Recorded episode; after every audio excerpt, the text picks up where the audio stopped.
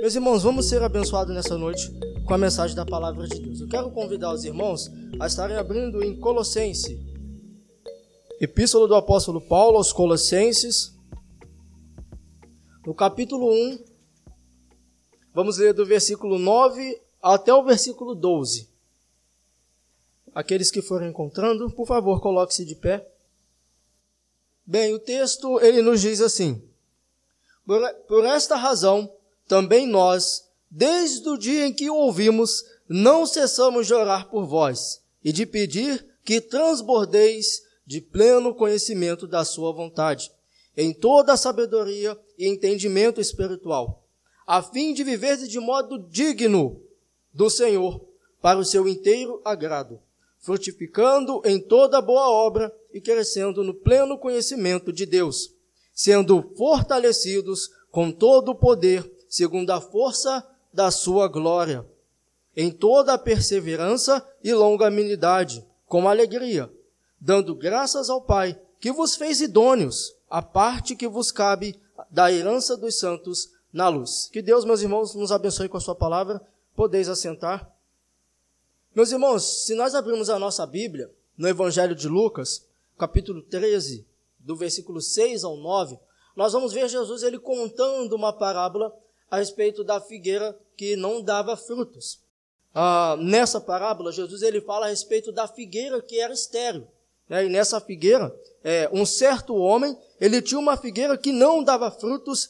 Havia cerca de três anos essa figueira, ela não dava frutos. E esse homem, toda vez, ele ia lá até aquela figueira e nada de dar nenhum fruto. Então, este homem, é, ele decidiu, então, que ele cortaria aquela figueira fora. Mas se os irmãos verem, ficou-se decidido nessa parábola que aquele homem esperaria mais um ano e caso ele voltasse lá e essa figueira não desse fruto, ela seria cortada fora de uma vez, fora de uma vez. E assim eu pergunto para vocês, irmãos, para nossa reflexão. Qual é o maior objetivo do servo de Deus aqui na terra? Qual é o nosso principal objetivo, nós, enquanto servos de Deus aqui na terra? Usando como exemplo essa parábola dessa figueira, eu digo para os irmãos que o nosso maior objetivo aqui na terra é frutificarmos para o Senhor. O nosso maior objetivo aqui é darmos frutos para o Senhor. E se nós não estivermos dando fruto, o Senhor cortará e lançará, e lançará fora. Então veja, meus irmãos, nessa carta que nós acabamos de ler, nós podemos aprender algumas coisas. Aqui em Colossenses, no capítulo 1, Paulo ele vai falar a respeito da supremacia de Jesus em várias áreas de nossas vidas. Ele vai falar aqui em Colossenses da supremacia na mensagem do Evangelho, da supremacia da cruz. Ele vai falar sobre a supremacia da criação, sobre a supremacia de Cristo na igreja e sobre a supremacia de Cristo no ministério do apóstolo Paulo. E mais especificamente aqui nesse texto a qual nós acabamos de ler, nós podemos ver o apóstolo Paulo, ele falando sobre como os colossenses foram salvos, né, sobre as evidências da salvação que eles tiveram e sobre a oração pelo crescimento deles. E mais especificamente aqui, meus irmãos, nós vamos estar falando sobre essa oração do apóstolo Paulo pelos colossenses.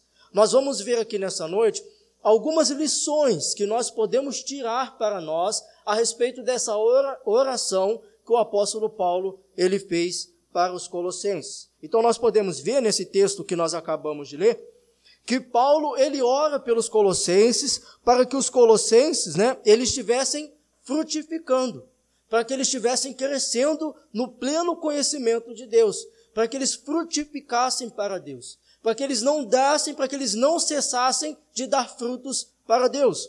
Nesta oração do apóstolo Paulo, nós vamos ver que Paulo ele ora para os colossenses para que eles transbordem do pleno conhecimento de Deus, para que eles vá além do pleno conhecimento de Deus. Paulo nessa oração, ele ora para os colossenses para que eles sejam fortalecidos pelo poder de Deus e para que eles pudessem viver de modo digno no Senhor, para que eles pudessem viver de modo a qual o Senhor chamou para que eles pudessem viver. Então, é, apesar das boas informações que o apóstolo Paulo havia recebido de Epáfras, porque essa igreja de Colossos não foi o apóstolo Paulo quem fundou, foi Epáfras. A princípio, Paulo ele nunca foi a essa igreja de Colossos, mas ele tinha notícias a respeito dessa igreja através de Epáfras. E nós vamos ver que, a, através de Epáfras, Paulo havia recebido boas notícias da igreja de Colossos. Então, ele ora aos colossenses para que eles continuem do modo ao qual eles estavam, mas para que eles transbordassem do pleno conhecimento do, do Senhor. Então, nessa noite, meus irmãos, nós veremos aqui é, o que nós podemos aprender com esta oração do apóstolo Paulo e como nós podemos aplicar essa oração do apóstolo Paulo para as nossas vidas. Né? Ah, nós vamos ver algumas lições práticas que nós podemos extrair nessa noite da oração do apóstolo Paulo e principalmente, meus irmãos, sobre a necessidade de frutificarmos para o Senhor, sobre a necessidade de darmos frutos para o nosso Deus. E assim, meus irmãos, quando nós frutificarmos para o Senhor, uh, nós teremos uma vida que transbordará da presença de Deus em nossas vidas. Nós teremos uma vida que transbordará da presença de Deus e cheia de frutos. Muito bem, meus irmãos, vamos ver a primeira lição que nós podemos tirar aqui dessa oração do apóstolo Paulo. Eu vou pedir para que os irmãos coloquem os olhos novamente no versículo 9. No versículo 9 ele diz assim: Por esta razão, também nós, desde o dia em que o ouvimos, não cessamos de orar por vós e de pedir que transbordeis de pleno conhecimento de Sua vontade em toda a sabedoria e entendimento espiritual. Então veja, a primeira oração do apóstolo Paulo para os colossenses é para que eles transbordassem da vontade de Deus. É para que eles transbordassem da, de toda a, o conhecimento da vontade de Deus. Paulo ele deseja que eles, uh, que eles transbordem da fé que eles já possuíam. E qual era a fé né, que os colossenses eles já possuíam? Veja aí no versículo, no capítulo 1, versículo 4 ao 8. Essa era a fé que os colossenses já possuíam.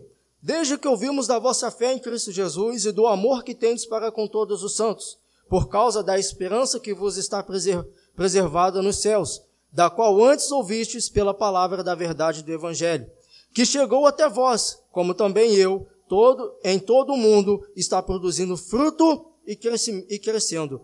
Tal acontece entre vós, desde o dia em que ouvistes e entendestes a graça de Deus na verdade. Somente até aí. Então, é desse conhecimento que o apóstolo Paulo deseja que os colossenses transbordassem do conhecimento de Deus. É dessa fé que eles já possuíam que o apóstolo Paulo agora vai, vai orar, orar para os colossenses que eles transbordassem dessa fé. E veja, meus irmãos, qual era o motivo? Se os colossenses já estavam cheios de fé, se os colossenses já possuíam boa fé, se a notícia que o apóstolo Paulo recebia dos colossenses já era boa, para que, o apóstolo Paulo então está orando, desejando que os colossenses transbordassem do conhecimento de Deus? Se os irmãos abrirem aqui mesmo no capítulo 2, do versículo, o versículo 4, capítulo 2, versículo 4, diz assim: Assim digo, para que ninguém vos engane com raciocínio falazes. Versículo 8: Cuidado que ninguém vos venha a enredar com sua filosofia e vãs sutilezas, conforme a tradição dos homens, conforme os rudimentos do mundo e não segundo Cristo. Versículo 16. Ninguém, pois, vos julgue por causa de comida e bebida, ou dia de festa, ou lua nova, ou sábado. Então veja, meus irmãos, por que, que o apóstolo Paulo está orando para que os colossenses transbordassem do conhecimento de Deus? porque se estava inserindo dentro da igreja falsos ensinamentos, estava se inserindo dentro da igreja heresias. E Paulo, então, ele vai orar para os colossenses para que eles transbordassem do conhecimento de Deus, para que eles não fossem enganados por essas heresias, para que eles não fossem pegos por essas heresias que estavam surgindo dentro da igreja. Vãs filosofias, vãs ensinamentos. Então Paulo ora desejando que eles transbordem do verdadeiro conhecimento que vem de Deus, e não das vãs filosofias deste mundo. Então veja, meus irmãos, uh, mesmo os colossenses já transbordando de todo o conhecimento de Deus, como nós acabamos de ver, ele deseja, ele roga, ele ora para os colossenses para que eles transbordem do conhecimento de Deus. Infelizmente, meus irmãos, existem pessoas que já se acostumaram. Existem pessoas, meus irmãos, que já se acomodaram na fé, que já, já se acomodaram, já chegaram num nível de conhecimento que se acomodaram em sua fé. Algumas pessoas dizem assim: ah, eu já tenho fé suficiente, eu já creio em Deus, eu já vou à escola dominical, eu já faço as minhas orações. Não era assim a igreja de Colossos? Era uma igreja cheia do conhecimento de Deus. Mas era uma igreja que havia se acomodado à sua fé, havia se estagnado na sua fé. Ah, eu já faço as minhas orações mesmo, já faço as minhas intercessões, eu vou domingo à noite no culto, já faço as minhas orações. Mas, meus irmãos, será que é isso mesmo que Deus deseja de nós? Será que é somente isso que Deus deseja de nós? E é isso que o apóstolo Paulo vai ensinar aos colossenses. Não podemos nos acomodar. Não podemos estagnar na nossa fé. Meus irmãos, ainda que nós já possuamos todo esse conhecimento que o apóstolo Paulo listou aqui, ainda que nós já tenhamos conhecimento da graça, da fé salvadora, nós não podemos nos estacionar na nossa fé, nós não podemos nos acostumar. Veja, meus irmãos, o que o apóstolo Paulo, ele diz, por essa razão, também nós, desde o dia em que ouvimos, não cessamos de orar por vós. É como se o apóstolo Paulo estivesse dizendo, eu não cesso de rogar a Deus por vós, eu não cesso de suplicar a Deus por vós, eu não cesso de pedir a Deus por vós, para que vocês vá além do que vocês já conhecem, para que vocês transbordem, para que vocês sejam cheios da vontade de Deus, para que vocês sejam cheios do conhecimento de Deus. Eu sei que vocês têm fé, o apóstolo Paulo está dizendo. Eu sei que vocês já possuem uma fé, mas eu oro para que vocês transbordem desse conhecimento. Para que vocês não fiquem estagnados nesse conhecimento. Para que nós devemos orar, ler a Bíblia na igreja, mas nós também devemos orar dentro dos nossos lares. Nós também devemos interceder dentro dos nossos lares. Nós também devemos pedir a Deus dentro dos nossos lares. E não simplesmente nos acomodar na nossa fé. O apóstolo Paulo está dizendo aos Colossenses: Eu quero que vocês vá além, eu quero que vocês transbordem, eu quero que vocês sejam cheios do conhecimento de Deus. E essa, esse, meus irmãos, é o meu desejo. Que nós possamos transbordar, ou seja, que nós possamos ser preenchidos, meus irmãos, do pleno conhecimento de Deus. Para que nós possamos fazer a Sua vontade, para que nós possamos fazer aquilo que Ele deseja para cada um de nós. E essa é a segunda lição que nós aprendemos com esta oração do apóstolo Paulo. Qual é a vontade de Deus para nós? O que Deus deseja de cada um de nós? O que Deus deseja? Qual é a forma né, que agrada a Deus? Eu peço para os irmãos que coloquem os olhos no versículo 10. Ele diz assim: a fim de viver de modo digno do Senhor, para o seu inteiro agrado, frutificando em toda boa obra e crescendo no pleno conhecimento de Deus. Veja, meus irmãos, a segunda lição que nós aprendemos com esta oração do apóstolo Paulo é a forma que agrada a Deus, a forma que Deus deseja que os seus servos vivam aqui nesta terra. Os irmãos em Colossos, eles deveriam ser cheios, transbordar do pleno conhecimento de Deus, para viver uma vida que agradasse a Deus. Era uma vida para que eles pudessem viver uma vida que louvasse o nome de Deus, que engrandecesse o nome de Deus, uma vida que exaltasse o nome de Deus, uma vida em que desse em primeiro lugar as honras e a glória a Deus. Mas, meus irmãos, como é uma vida que agrada ao Senhor? Veja, abra no capítulo 2, Vamos ver o que, ele disse no capítulo 2, versículos 6 e 7. Ora, como recebeste Cristo Jesus, o Senhor, assim andai nele. Nele radicados, edificados e confirmados na fé, tal como fostes instruídos, crescendo em ações de graças. Esse é, é o modo como nós podemos viver uma vida que agrada ao Senhor, como o apóstolo Paulo está nos dizendo. Radificados e edificados e confirmados na fé, a qual, como o apóstolo Paulo está dizendo, eles foram instruídos. Meus irmãos, se nós abrirmos em João capítulo 15, versículo 16, nós vamos ver Jesus ele falando para os seus discípulos: Não foste vós que escolhestes a mim, mas fui eu que vos escolhi a vós, e vos escolhi e vos designei para que vocês vão e deis frutos. Meus irmãos, naquele período era muito comum que os discípulos, eles fossem até os seus mestres e escolhessem qual era o seu mestre que eles queriam de acordo com seus parâmetros, com seus desejos, com seus preceitos, os discípulos, eles iam até os seus mestres e os escolhiam. Mas Jesus ele está falando: vocês são meus discípulos, mas não foram vocês que escolheram a mim. Fui eu que vos escolhi a vós. É o mestre quem está escolhendo os seus discípulos. E para que que Jesus escolheu os seus discípulos? Escolheu os seus discípulos simplesmente para fazer parte do grupo de Jesus, do círculo de Jesus? Não, escolheu os seus discípulos para que eles vão e, dê, e, e dessem fruto. Jesus escolheu os seus discípulos para que eles fossem e dessem frutos.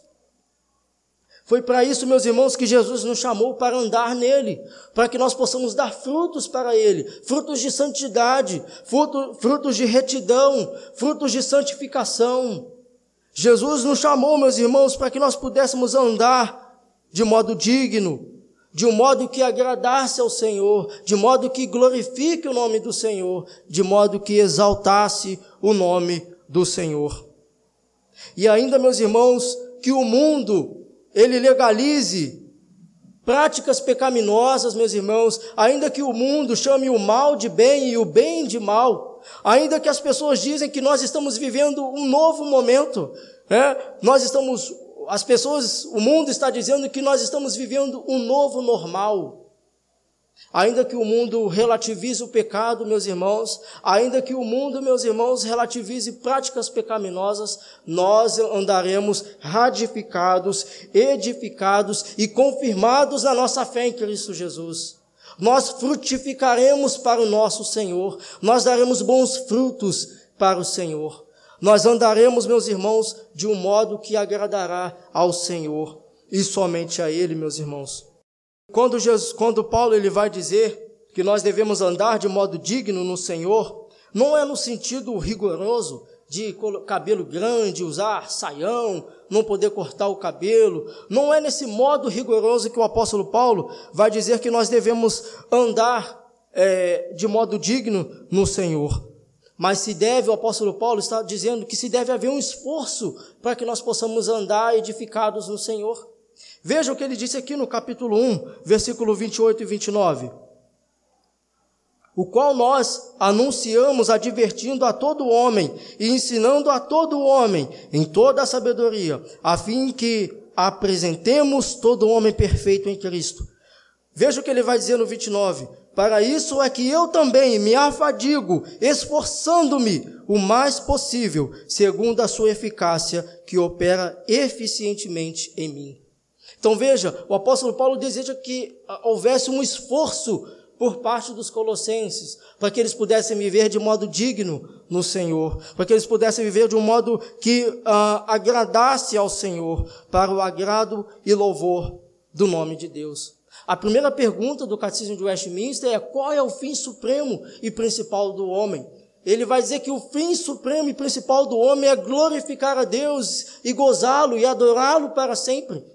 Como referência, tem vários textos, mas o mais principal é Romanos, capítulo 11, do versículo 30, 32 ao 36, 33 ao 36, que ele vai dizer, ó, oh, a profundidade das riquezas, tanto da sabedoria e do conhecimento de Deus, quão insondáveis são os seus juízos e quão inescrutáveis são os seus caminhos. Pois quem conheceu a mente do Senhor, quem se tornou seu conselheiro, quem primeiro lhe deu algo e o fez devolver? Porque do Senhor e para o Senhor são todas as coisas. A Ele, meus irmãos, seja glória para todo sempre. E é assim que nós devemos andar, meus irmãos, de modo digno que agrade ao Senhor, de modo digno que glorifique ao nome de Deus. Oséias capítulo 6, versículo 3 diz: Então conheçamos e prossigamos em conhecer ao Senhor nosso Deus. Meus irmãos, que nós possamos andar de uma forma digna que agrade ao Senhor. Que nós possamos, meus irmãos, andar de um modo digno que glorifique o nome do Senhor. E a terceira e última lição que nós aprendemos com esta oração do apóstolo Paulo é que o poder de Deus que nos fortalece. Neste mundo, meus irmãos, é o poder de Deus que nos fortalece. Veja o que ele disse no versículo 11 e 12. Sendo fortalecidos com todo o poder, segundo a força da sua glória, em toda a perseverança e longanimidade, com alegria, dando graças ao Pai que vos fez idôneos, a parte que vos cabe da herança dos santos na luz. Meus irmãos, Paulo ele diz para os colossenses que quem o sustenta é o próprio Deus. Quem sustenta os colossenses de pé, quem dá força aos colossenses é o próprio Deus. E por isso ele vai dizer que eles deveriam dar graças ao nome de Deus. E por isso Paulo ele vai dizer que eles deveriam louvar o nome do Senhor. Veja que o apóstolo Paulo disse no versículo 12: Dando graças ao Pai que vos fez idôneos. Havia um falso ensinamento naquele período é, que resultou é, o entendimento judaico cósmico, um judaico, é, ou seja, havia um ensinamento de um falso ensinamento de que era comida, de que era bebida, de que era festas, de que era lua, de que eram as estrelas, quem dava poder aos colossenses. Uh, veja aqui no capítulo 2, no versículo 18, o que o apóstolo Paulo vai dizer em relação a isso. Capítulo 2, versículo 18. Ninguém se faça árbitro contra vós outros, pretextando humildade e culto dos anjos, baseando-se em visões, enfatuado sem motivo algum, na sua mente carnal, e não retendo a cabeça, do qual todo o corpo, suprindo e bem vinculado por suas juntas e ligamentos, cresce o crescimento que procede de Deus. Então havia um falso ensinamento naquele período de que eram essas coisas que davam poder para eles, de que eram essas coisas que os faziam idôneos. Mas o apóstolo Paulo está dizendo, meus irmãos, que não essas coisas, não são festas, não são luas. Se os irmãos olharem alguns versículos anteriores, do versículo 16 em diante, ele vai falar sobre isso. Ninguém, pois, vos julgue por causa de comida, de bebida, ou dia de festa, ou lua nova, ou sábados. O que o apóstolo Paulo está dizendo não são essas coisas que fizeram vocês idôneos. O que é idôneo que o apóstolo Paulo está dizendo aqui? Não foram essas coisas que os qualificaram para serem santos. Não são observância de dia de festas que os fazem serem santos. Não são observância a anjos, a estrela, a lua, que vos fazem serem participantes da salvação. Mas quem vos fez idôneos foi o próprio Deus. Quem vos fez santos foi o próprio Deus com o seu poder. Era esse falso ensinamento que estava naquele período. E o apóstolo Paulo, na sua oração, ele vai combater esse falso ensinamento. E meus irmãos, ah, nós podemos ver, até como nosso irmão leu aqui a respeito dos dez mandamentos, que muitos querem viver ainda achando que o dia de sábado pode santificar ou pode salvar. Mas nós aprendemos com a palavra de Deus que Jesus é o nosso sábado, que Jesus é o nosso descanso. Nele nós descansamos. E não são essas coisas que nos qualificam a sermos filhos de Deus. Mas quem nos fez idôneos, quem nos fez santos, foi o próprio Deus, executando o seu filho na cruz do Calvário, pelo derramamento do sangue do seu filho na cruz do Calvário. E nada, meus irmãos, pode invalidar as nossas credenciais em Cristo. As nossas credenciais em Cristo Jesus, ela não perde a validade. Se nós, meus irmãos, estamos unidos em Cristo, nem dia de festa, nem dia de lua, todas essas coisas são passageiras. Mas aí, mas a santificação que nós temos em Cristo Jesus não tem validade. Não tem dia de vencimento. Todas essas coisas ficaram para trás, são sombra das coisas que haveriam de vir. É isso que as Escrituras nos dizem. Mas a nossa salvação em Cristo Jesus não perde a validade. E eu aplico, meus irmãos, dizendo que nós somos fortalecidos no poder de Deus. Quando ele diz poder de Deus, ele está dizendo o dunamis de Deus, a dinamite de Deus, o poder de Deus. Lembra que o apóstolo Paulo disse lá em 2 Coríntios, capítulo 12, versículo 9, a minha graça te basta, porque o meu poder se aperfeiçoa na sua fraqueza, ou na minha fraqueza, nas nossas fraquezas. É o poder de Deus, meus irmãos, que nos fortalece neste mundo. É o poder de Deus, meus irmãos, que nos faz vencedores. Meus irmãos, em perseverança, quando o apóstolo Paulo disse em perseverança, sendo fortalecidos com todo o poder de Deus, segundo a força da sua glória, em toda a perseverança e longanimidade, ou seja, com toda a resistência e alegria.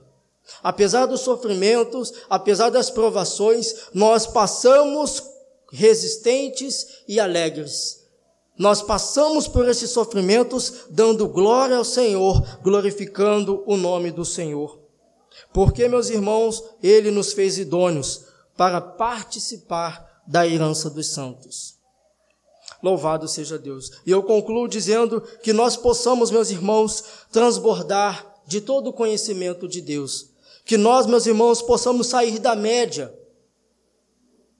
Ah, eu já vou no culto, eu já faço as minhas orações. Deus, Ele deseja que nós saiamos da média e que nós transbordemos do pleno conhecimento dEle que nós possamos ser cheios da vontade de Deus, que nós possamos, meus irmãos, andar de modo digno que agrade ao Senhor, que nós possamos frutificar, como o apóstolo Paulo disse, e, crescermos em toda boa obra. Que nós possamos frutificar e crescer em toda boa obra.